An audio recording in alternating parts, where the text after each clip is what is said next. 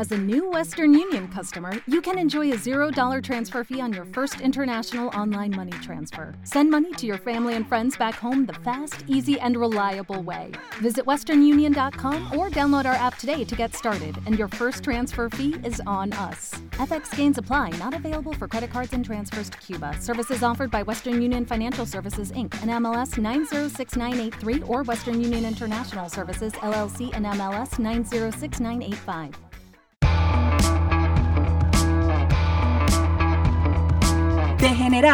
Por fin hablamos nosotras.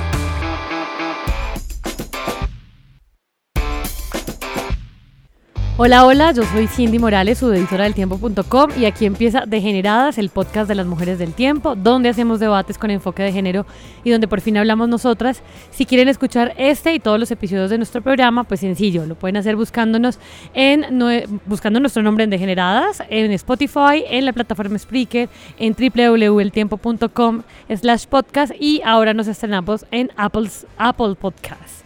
Iba a decir Apple Store, pero no, Apple Podcast. La semana pasada nos perdimos un poquito porque tuvimos una pérdida muy considerable, pero ya estamos aquí frente al cañón.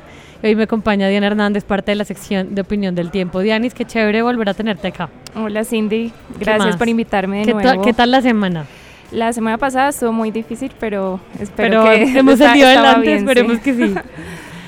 Bueno, nos vamos a echar algunos enemigos, Dianis, porque hoy vamos a hablar de un tema complejo. Hoy vamos a hablar de Serena Williams y por qué creemos que no es machismo lo que le sucedió en la final del US Open. Dianis, presenta por favor a nuestra invitada de hoy. Bueno, hoy tenemos una invitada muy especial. Ella es Karen Castiblanco, es extenista colombiana, fue campeona juvenil, estuvo ranqueada en la Asociación Femenina de Tenis en el puesto 411. Eh, actualmente es estudiante de psicología y es entrenadora de su propia academia de tenis. También entrena la selección juvenil femenina de tenis. Fue parte, hizo parte de la Fed Cup de la Copa Davis durante nueve años. Entonces es una mujer con mucho recorrido en el tenis colombiano. Karen, muchas gracias por venir. Hola, no, muchas gracias a, a ustedes dos por la invitación muy agradable estar aquí y dar nuestro punto de vista femenino. Además eres psicóloga, entonces también nos puedes decir un poco de muchas otras cosas. Sí. Bueno, pues esta semana eh, hubo una fuerte polémica en torno al deporte eh, y a una de las tenistas más famosas del mundo y por muchos considerada la mejor de todos los tiempos, estamos hablando de la estadounidense Serena Williams, que buscaba hacer historia en la final del abierto de Estados Unidos o US Open, que es uno de los Grand Slam que se disputan en el tenis. Luego vamos a decir que es un Grand Slam pues en lugar de eso, pues de hacer historia, pues formó un tremendo escándalo por una serie de amonestaciones del juez que terminaron en la pérdida de un punto para Williams y pues al final que le costó el partido y también la victoria, que podría haber sido su séptimo US Open y el vigésimo cuarto Grand Slam, con lo que hubiese, digamos, empatado a Margaret Cole, es el, apellido, ¿no, Karen? Margaret Court. Eh, que es como la, la, ganadora de todos los tiempos, por encima de hombres y mujeres, o sea, ella es la más. Ustedes dirán, como, ¿eso qué tiene que ver con degeneradas? Pues porque es deporte, o sea, ¿qué, qué onda con esto? Pues resulta que Williams, eh, en su pelea con el juez, afirmó que lo que estaba pasando en la cancha, Dianis, era machismo mm. y que si hubiese sido hombre no lo hubiera sancionado. Eh, y pues no, señora Williams, eso no es machismo y vamos a ver Involucró a la hija, involucró, bueno, muchos temas que estuvieron involucrados en esa penalización. Entonces, pues... Cuéntanos un poquito tú que tienes como más en la cabeza, ¿qué, ¿qué, fue lo que pasó? Ya estaba jugando, era la final, estaba con la japonesa eh, Naomi, Osaka, que fue la que finalmente ganó, pero ¿qué fue lo que pasó? No, o sea, yo como lo vi, como el recuento de lo que vi, fue eso, como que mm, le dieron una, una advertencia y después ella empezó a perder empezó, se salió del juego, se salió la mente del juego totalmente. Y esto pues como que digamos hizo que se expresara aún peor, se portó muy mal en la cancha y eso hizo que la penalizaran con un punto, después con un game y después pues hizo, una pelea gigante en la que ella pues le habló muy fuerte al juez y pues ahí ya creo que le fue dijo de el todo, punto. Le dijo de todo. Entonces quisiera que Karen, que ella es la que sabe bien todo esto de la advertencia del punto del game, que fue... Tú nos lo estabas que pasó, contando sí. antes de empezar que hay como tres amarillas, por decirlo de alguna manera, para que la gente entienda, sí. antes de que no le digan, perdiste. Sí, exactamente. ¿Cómo es que funciona esta vaina en el tenis? Eh, en el tenis existe el reglamento de los warning, que hay diferentes formas de warning. Está el abuso. como una advertencia. Exacto. Está el abuso verbal, cuando tú tiras una raqueta, cuando tú sin querer le pegas a alguien del público o cuando recibes instrucciones del entrenador que está fuera de la cancha. En este caso, el primer warning que recibió Serena fue coaching de parte del entrenador y eso fue lo que hizo que Serena se saliera de casillas y empezara esa discusión y, esas, y esas cosas que decía que no tenía nada que ver con el momento. Sin embargo, ella no puede recibir, o ninguno puede recibir, una, eh, un consejito, una seña de su entrenador que está en la parte del eh, público Sí, exactamente. o sea, que igual sabemos que lo hace, ¿no? sí, la, la, regla dice que no se puede recibir, pero igualmente los entrenadores eh, afuera tienen sus señas, sus gestos, utilizan alguna, alguna parte de la ropa para dar ciertos gestos. El problema con el entrenador de Serena, que se llama Patrick, fue que, justo, dejó pillar. justo cuando estaba haciendo la seña tenía la cámara la cámara sobre él y había un juez de silla de, un juez de línea mirándolo. ahí el problema que ese es otro tema, ¿no? Lo del coaching, porque es imposible para un entrenador que está viendo a la persona que entrena que no se involucre o que no se exprese o que nada. Eso sería como pedirle, no sé, a un entrenador de fútbol que no le hable a los jugadores. Pero además aclaremos que tampoco es que esté como tan claro, valga la redundancia, que ella que le hubiera hecho. O sea, ella dice que solamente había unos deditos como paraditos, como en señal de lo estás haciendo bien o no sé.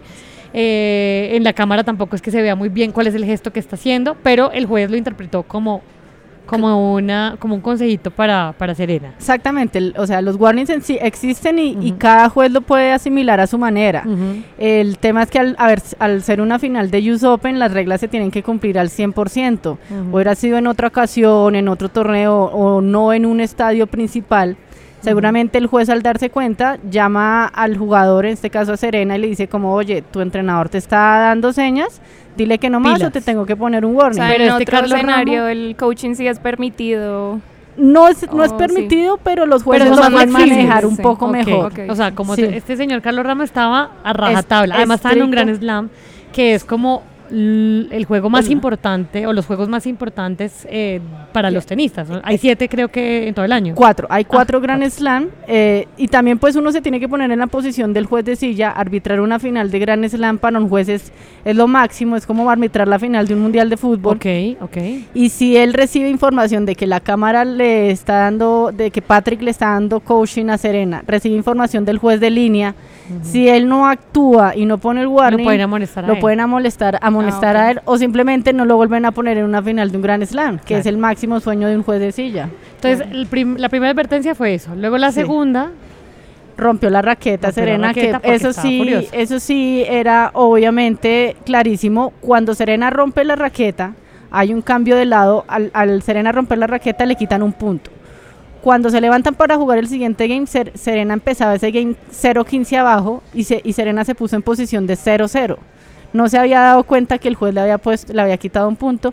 Y ahí empieza otra vez la discusión de Serena, pero Serena no discutía por el warning de romper la raqueta. Ella seguía discutiendo por, el, warning del coaching que había sido dos, tres games antes. Ah, ok, o sea, no lo había superado. No, exactamente, no lo había superado y seguía con, con el coaching de, con el warning del coaching, no peleaba por la raqueta. Y Continuó el partido y fue cuando vino el tercer, tercer warning. Y cuando es el tercer warning, le quitan el punto. Y ya fue el... ¿Qué pasó? 4-3 cambio de lado. Vuelvo y te digo, la interpretación del juez es cada quien lo hace a su manera. Hay un cambio de lado, 4-3 para, para Naomi. Y el juez entra en una discusión con Serena, que lo que tiene que hacer el juez ahí es ignorarla y Serena está alborotada, exaltada por toda la situación que se está presentando. Se sienta y Serena empieza a pelear con el juez y el juez en vez de ignorarla empieza también a discutir con ella. Y eso hace que Serena, pues con su carácter bastante fuerte que tiene y la situación que se estaba presentando, pues le dijo cosas que no, claro, explotó, y le dijo cosas que obviamente no son acordes a, la imagen que ella genera en el tenis mundial. Mira, hay que decir que de todas maneras en el tenis como en casi todos los deportes, hay machismo. O sea, no, no es que vayamos a decir aquí que no. Hay machismo porque hay inequidad de salarios, los patrocinadores no son los mismos, em, la atención mediática de un partido de eh, de, de, de niños, de, de un partido masculino, pues no es la misma que la que tiene un juego femenino. Entonces, por supuesto que hay, eh, hay machismo, pero pues una cosa es eso eh, y todo el machismo y las tonterías retrógradas que tienen todos los lugares. Y otra cosa es como convertir el feminismo en una manipulación del movimiento que bastante nos ha costado buscar Sí. esas cosas y creemos que ahí es donde se equivoca eh, Serena. Serena. ¿Qué A mí, pues lo que yo veo, o sea, para mí Serena Williams es un ídolo, o sea, porque ella Es la desde más. chiquita ha sido blanco de cualquier tipo de críticas por su raza, y ha sido parte por su machismo. o sea, edad, claro, por, por, ser su- mujer. por expresar sus emociones Total. así como ella, pues esta no es la primera vez que la amonestan por expresarse así. Claro. Entonces, pues igual ella ha tenido que atravesar demasiada discriminación en su vida y ahorita es prácticamente la reina del tenis. Y si nosotros vimos una final de US Open es por ella, Totalmente. porque está ahí, era su gran eh, regreso después de ser mamá, porque también ha, ha recibido críticas por ser mamá, que eso por también cómo eso sí se que me parece machista. por todo. Lo hablábamos ahorita, Sí. Karen, Entonces yo creo que ella, pues sí es una vocera feminista, importante. Y esta vez se descachó y lo usó mal. mal. Pero no hay que quitarle pues esa vocería. No, por supuesto, es- por o supuesto. sea, Yo creo que sí. aprovechando un poco lo, lo que dice Diana sobre la forma en que Serena ha tenido que salir adelante Sí. por el tema del, del racismo, el tema que crecieron en un barrio muy pobre. Eh, La presión no, de su papá también. La presión del papá, eh, toda la presión de tener que ser mamá y llegar y, y hacer final de, de un gran slam y tener la oportunidad de, de- de alcanzar a Margaret Court. Creo que son cosas que emocionalmente, por más fuerte que sea la persona y ídola de, de- de muchas nosotras las tenistas, va a afectar de cierta manera. Y eh, ya que tocas el tema del racismo, aprovecho para decir una cosa que le pasó a Serena en el torneo de Indian Wells. Ella fue a jugar el torneo en el año 2001 y cuando entró a jugar la semifinal no, contra Lindsay Davenport, entró a la cancha y la, y la chiflaron y la, la bucearon y ca- prácticamente no la dejaron jugar el partido por su color de piel. Desde ese año hasta el año 2015-2016, Serena no jugó en ese, ese torneo por protesta de racismo. Y siempre estuvo pagando una multa porque ese torneo es obligatorio para, para cualquier tenista, a menos de que esté lesionada. Entonces ella prefirió pagar la multa por no jugar el torneo por casi 13 años, 12 años, hasta que finalmente dijo, listo, ya logré luchar contra el racismo, ya logré crear una imagen más fuerte de la mujer negra en el deporte y volvió a participar en el torneo increíblemente. Claro, Entonces son, sí. son manifestaciones o son cosas que, que Serena ha hecho para el racismo, para, para el tema de- del feminismo y que sí estoy de acuerdo con ustedes o que sea- se excedió en la final O del sea, US esas Open. batallas que ella ha ganado Sí, sola total, porque las ha ganado sí. sola no se le pueden quitar. O sea, digamos, en, Exactamente. antes de este episodio hubo uno que a mí me pareció pues ridículo, que era que mm, tenía un traje que era como Ah, una, bueno. eh, una truza, no sé cómo se dice, como un traje enterizo. Sí. Y que mm, el presidente de un... Roland Garros. Eso, el Roland Garros dijo que no, que ya no estaba permitido usarlo y ese era como un traje especial que le había hecho Nike porque para que pudiera jugar después de haber dado a luz. Sí. Y le dijeron que no, que no se podía usar, que no iba contra las reglas. Entonces todo esto, digamos, sobre todo esto de la vestimenta en el tenis siempre me ha causado como mucha... Sí, porque hay mucha sí, o sea, diferencia ella entre es cómo la- se viste una mujer y cómo un Cómo hombre y cómo es tratan una a la... heroína del tenis, tien- ha tenido que aguantar de todo Sí, y total. encima le- la molestan por por cómo se viste y a las tenistas también, digamos, a mí me parece porque las tenistas siempre tienen que tener la faldita. Sí. O eso no es, o sea, creo que he hablado con varias tenistas que me dicen que esa faldita no, no es cómoda, que prefieren jugar en no? shorts. Es que depende del diseño. Hay unos diseños que son que son feitos, hay otros que son buenos. Yo generalmente jugaba en pantaloneta. Pantalonetas. sí. porque hay unos diseños que si no. eh, cuando uno ve en, en las, en ESPN o algo, todas están jugando en faldita, todas Sí. están jugando... O sea, Sí. el tema del vestuario también es otro punto ahí Otro- del tenis otro, que, totalmente. que Serena ha tenido que combatir y que no se le puede quitar. Sí, y que mira, no, no sé si ustedes vieron el traje con el que estuvo jugando US Open. Era como un traje de ballet. Sí, como un tutú Como un tu- exacto, como un tutú. Entonces, sí, hay, un- hay unos reglamentos con respecto a la, a la ropa que tiene que usar el deportista para jugar un partido de tenis. Pero es que Serena ya se quiere saltar ese reglamento. O sea, la ropa, la ropa que ella usó, ese traje que usó para Roland Garros, o sea, tú miras el reglamento de vestimenta y por ningún lado, por ningún lado era permitido. Entonces, ella, como, como dice Cindy, ella al, al ser la vocera del, del feminismo en el deporte mundial, Sí. muchas veces también quiere pasar por encima de ciertas reglas que no son adecuadas. Es como si un hombre quisiera entrar a jugar un partido de tenis en falda. Aunque deberían dejarlo como para que prueben, pero... ¿Qué pasaría si llega, si un hombre quisiera Ay, jugar un Andy falda? Murray que está como medio Que, ah, loco. me, me- me gustaría ver esa situación. ¿Será que Tal vez no le digan no? nada, dicen, bueno, sí, le defienden los Ah, derechos de sí. libertad de Es expresión. posible, es posible. es Eso es posible. con todo es posible. Lo que Sí. por eso es, ese es otro punto ahí, porque Sí. digamos, yo creo que en este caso que se volvió tan noticioso, que apareció en muchos medios el de Serena, el tema no es tanto de que ella haya gritado, porque nosotros hemos visto hombres que se Sí. rompen raquetas, que Tú- hacen de todo. Tú lo mencionabas pero ahorita, que mucha sí. gente había dicho que, o muchos hombres habían dicho que, que ellos Claro. han hecho cosas A peores. mí sí me parece que esto se volvió tan noticioso es porque ella no se está portando bien para ser mujer, porque si el tema lo hubiera hecho un hombre, pues no sería tan o esa es parte de la noticia, la otra es lo que estamos Sí. hablando aquí. Quizá O sea, Usaste el feminismo ran- donde la, no era. La penalización tenía razón, pero, pero el castigo a Serena social. el castigo social sí, fue más alto ya- que para Fue- un hombre. ajá. Fue ma- exactamente, porque es que nosotros tenemos, la sociedad nos creó la identidad de que la mujer se tiene que portar perfectamente, No- no hablar alzar la perfecto, voz, exactamente, no alzar la voz, ser femenina, ¿cierto? Pero realmente ¿qué es ser femenina? O sea, si Sí, la sociedad nos dice ser femenina, es una construcción que nos, que nos plantea. Entonces están estas mujeres que salen de esa, de esa definición de feminismo y lo toman de otra manera y ya quedan estigmatizadas con respecto a la sociedad.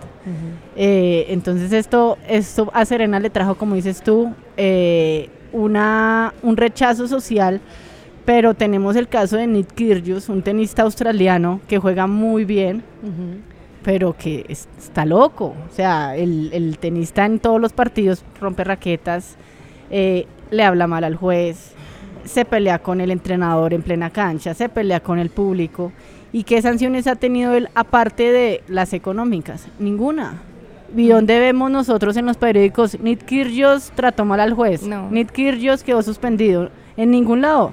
Entonces, ¿por qué nos aprovechamos de esto que hizo Serena, que estuvo mal, y ya vamos a atacarla? Todo el a movimiento ella? femenino, Todo- sí. Exactamente. Todas Sí, las total. luchas que ha logrado. Eh. Andy Roddick, que fue un extenista profesional australiano, puso en, en Twitter eh, cuando pasó lo de Serena Williams que él le ha dicho cosas peores a los jueces y no ha tenido esas, ese tipo de sanciones. Lo mismo James Blake, también extenista eh, de Estados Unidos, eh, puso lo mismo en Twitter.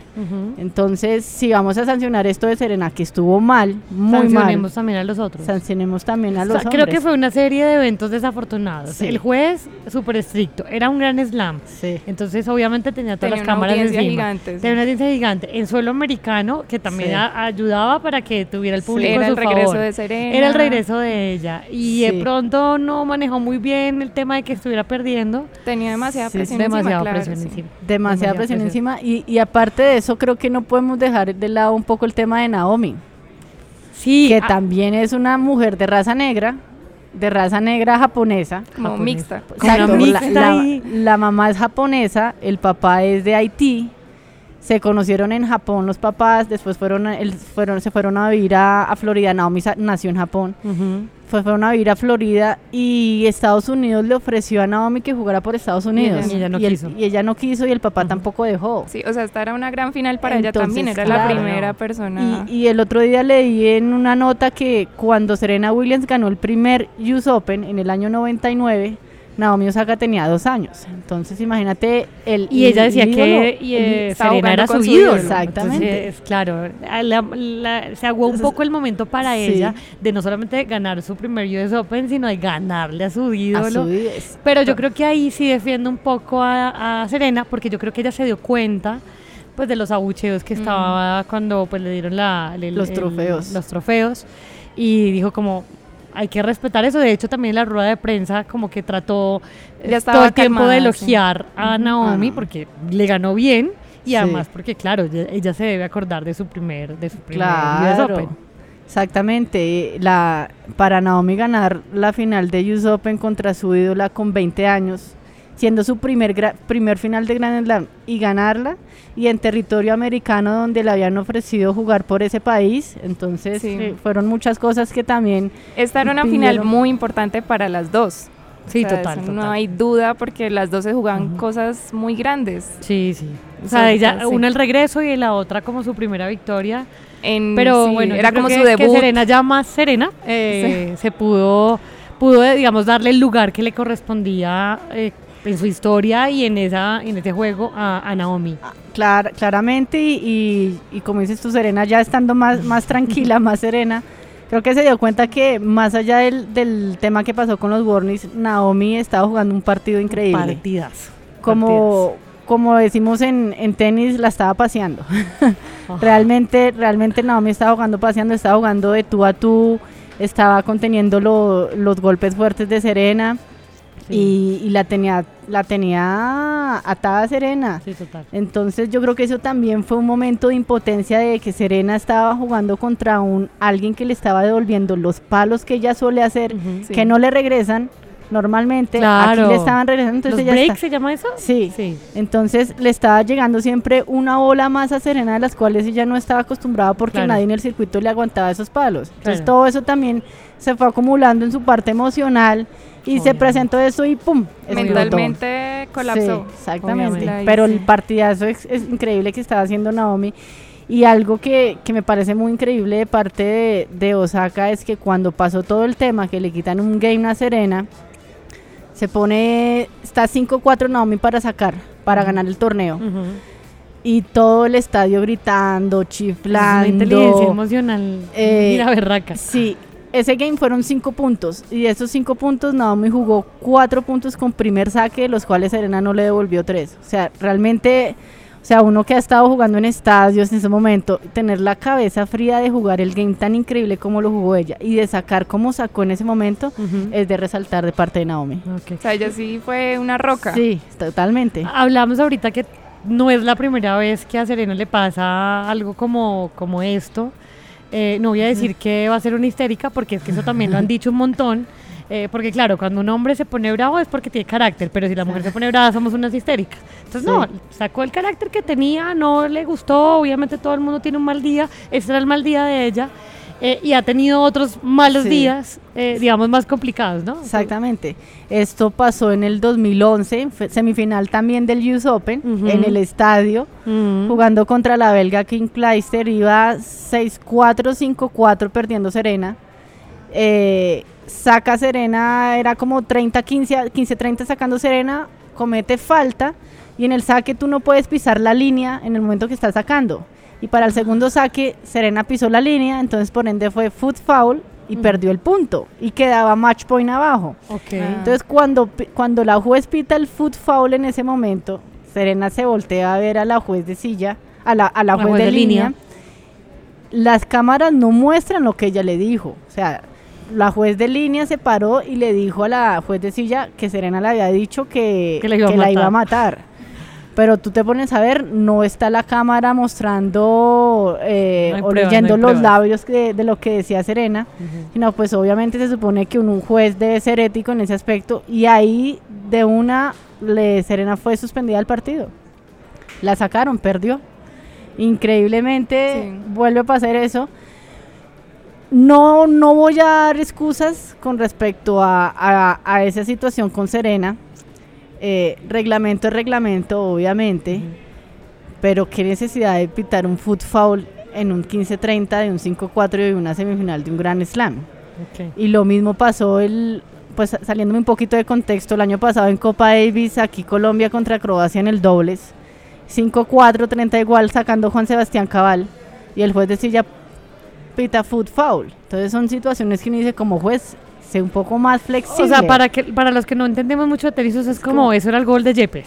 Sí, ¿Sí? o sea, sí, qué sí. necesidad de quitarnos ese eh, golecito sí, que nos ponen. una Ok. technicalidad. Eh, Sí, era gol de Jeff- o el de este año era gol de vaca. Ok, ok, ok. Ya, como para entender un poco que Sí. estábamos ahí en la última, Sí. no nos deje morir así. Exactamente. Sí, sí, bueno, sí. yo creo que de todas maneras lo que, lo que, lo que deberíamos pensar las mujeres y sobre todo las mujeres que defendemos el movimiento feminista es que hay que ser mucho más honestas, porque como pasó lo de Serena Williams, que pues digamos le dieron todo el despliegue mediático por ser ella, pues digamos que también puede pasar en otras situaciones como las falsas denuncias de violaciones. Eso hace que se debilite mucho el movimiento. Em, que digamos perdamos y, nos, y, perdamos este balance y este equilibrio y, todo lo que hemos ganado al llegar a ser feministas. Eh, si yo me paso un semáforo en rojo y sé que me lo pasé y un tipo me va a poner la multa o por infracción, pues yo no voy a decir que es que el señor es machista conmigo. me pasé el semáforo, me va a dar mucha rabia, me va a tocar pagar un jurgo de plata, pero eso no es machismo y eso, eso es súper importante que la gente lo pueda entender, que no se use para algo Digamos, cuando uno ya se reconoce como feminista, siempre tiene la carga extra de no irla a embarrar. Como que uno ya pierde ese derecho de embarrarla. Entonces, si tienes un error, te lo van a cobrar. Total. Entonces, pues es una presión extra y yo a Serena, la verdad, yo la perdono. Yo Como que ella sigue siendo mi Mira, eh, lo, decíamos mucho con una de nuestras compañeras del podcast, el derecho a ser incoherentes, o sea, a veces la cagamos, a veces, la embarramos. Y ella tiene, tú la embarró en este momento, bueno, tiene derecho, o sea, como que se ganó ese derecho de embarrarla a veces y le fue muy mal, y, pero igual hay que seguir apoyándola. Sí, total. como cualquier ser humano que se equivoca, es totalmente normal.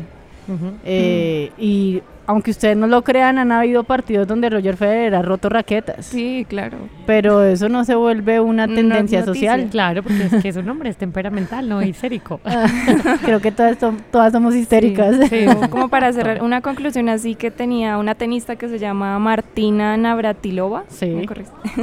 que decía que, o sea, Serena tiene un mensaje muy importante sobre equidad de género, pero este, este momento no fue el adecuado para exponerlo. Exacto. Y eso es como lo, lo, que resume todo el episodio. Exactamente. Eh, y además puedes eh, destacar que de todas maneras para haber llegado, o sea, para haber de, de, todas maneras tener su hija. A los 36 años. O sea, tener un hijo no es como... Venga no, ella casi se muere, creo que le dieron como... Se enfermó después de dar de dar a luz. Yo creo que va a volver, va a volver a, va a volver a ganar siete slams más, seguro. Yo, creo que, bueno, ella en la, en la en la premiación dijo que hace exactamente un año estaba en el hospital luchando con su vida, por su vida, ella lo dijo en la, en la premiación. Y sí, sin duda alguna para mí Serena lo que es el año 2019 lo va a jugar completa y va a ganar, ojalá se gane todos los Grand Slam, pero yo creo que yo creo que va a tener la capacidad de ganar unos dos Grand Slam más. Yo creería que sí. Y entonces ahí sí será la mejor de todos los hijos por encima de hombres de y mujeres. hombres y mujeres, la mejor tenista de la historia. La mejor tenista de la historia. Sí. Bueno, pues Karen, muchas gracias por habernos mm. acompañado, por habernos eh, eh, pues como enseñado un montón del tenis que no sabemos y también que nos dieras un poco la posición también del jugador que está ahí como con la cabeza caliente, el público, las ganas de, de triunfar y que a veces pues no se da. No, muchísimas gracias a ustedes por la invitación. Eh, espero que haya sido de, gran ayuda para, para ustedes y para, para, los que nos escuchan. Y nada, muchas gracias. Bueno. Hoy tenemos personaje de la semana, así que vamos a escuchar quién es.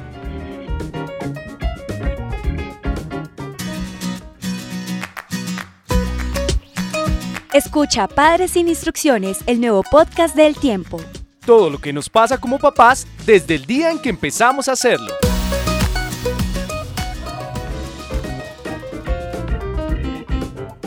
Dianis, ¿quién es el personaje de la semana? Bueno, pues tratemos de darle un poquito más de luz, de protagonismo a la rival de la, del US Open de Serena Williams, que era Naomi Osaka. Como ya hablamos de ella, ella nació en el 97, o sea, apenas tiene 20 añitos y con esos 20 añitos se convirtió en la primera persona de Japón, o sea, hombre o mujer, en ganar un Grand Slam. Entonces tuvo un logro importantísimo en, en este deporte. Bueno, pues a Naomi, eh, muchas felicidades porque de verdad creo que ganarse un premio de estos es como, no sé, un premio Oscar o alguna Fue así muy importante. En, el en su debut, además, tan chiquita, creo que le vienen muchas cosas buenas. Y a Serena, pues nada, aquí te esperamos en la orilla del feminismo.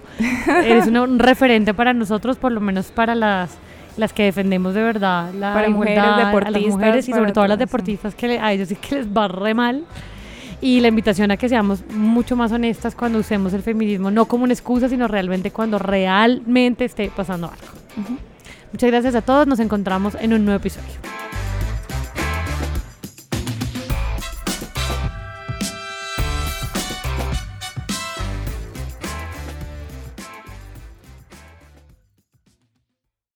With the Lucky Land slots, you can get lucky just about anywhere. This is your captain speaking. Uh, we've got clear runway and the weather's fine, but we're just going to circle up here a while and uh, get lucky. No, no, nothing like that. It's just these cash prizes add up quick. So I suggest you sit back, keep your tray table upright, and start getting lucky. Play for free at LuckyLandSlots.com. Are you feeling lucky? No purchase necessary. Void where prohibited by law. 18 plus terms and conditions apply. See website for details. Lucky Land Casino asking people what's the weirdest place you've gotten lucky? Lucky? In line at the deli, I guess? Aha, in my dentist's office. More than once, actually. Do I have to say? Yes, you do. In the car before my kids' PTA meeting. Really? Yes. Excuse me, what's the weirdest place you've gotten lucky? I never win and tell. Well, there you have it. You can get lucky anywhere playing at LuckyLandSlots.com. Play for free right now. Are you feeling lucky? No purchase necessary. Void where prohibited by law. 18 plus. Terms and conditions apply. See website for details.